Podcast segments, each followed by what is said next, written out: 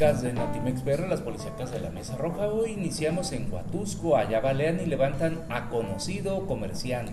Esta tarde de jueves se dio un levantón y un herido de bala en la colonia Agustín Chicuillar de este municipio. Elementos de la Cruz Roja atendieron al lesionado que fue trasladado al hospital Darío Méndez Lima. Los primeros datos oficiales señalan que el comerciante Fausto Veneroso, oriundo de esta ciudad, fue levantado por sujetos armados en el video que acaban de ver, que además hirieron de bala a su acompañante.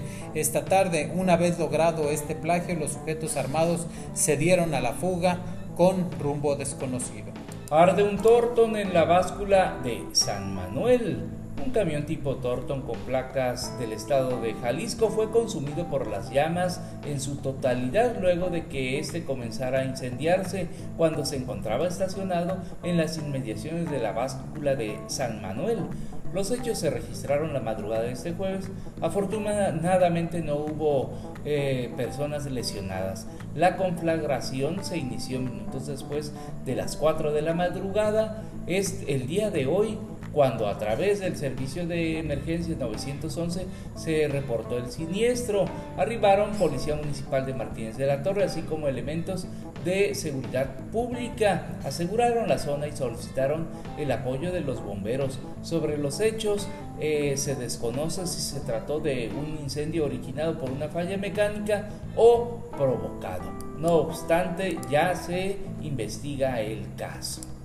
Vamos a Minatitlán porque hay un ataque armado en un bar deja dos muertos. Celebrando un cumpleaños en el bar El Patio Trasero, ubicado en la colonia obrera, sin pensar que la parranda terminaría en una tragedia cuando se presentó un ataque armado la noche del miércoles mismo que dejó como saldo dos hombres muertos y al menos dos más heridos.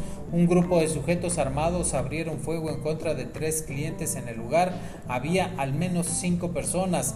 Las detonaciones alarmaron a las personas que se encontraban cerca que dijeron haber visto escapar al menos a dos de los delincuentes en motocicleta. Los fallecidos ya fueron identificados como Félix N y Francisco Javier N. El primero murió en el lugar y el segundo mientras recibía la atención médica.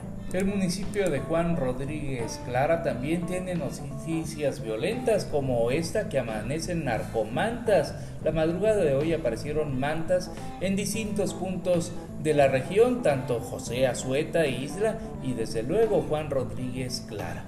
Las mantas colgadas en puntos visibles, una de ellas a metros de la estación de Policía Federal adscrita a la Guardia Nacional de Ciudad Isla para ser exactos, en la piña de la entrada a la ciudad, en las mantas se hacen señalamientos directos ah, del actuar de los elementos de la fuerza civil que siguen cometiendo faltas a la población, allanando viviendas, ranchos e intimidando a los ciudadanos.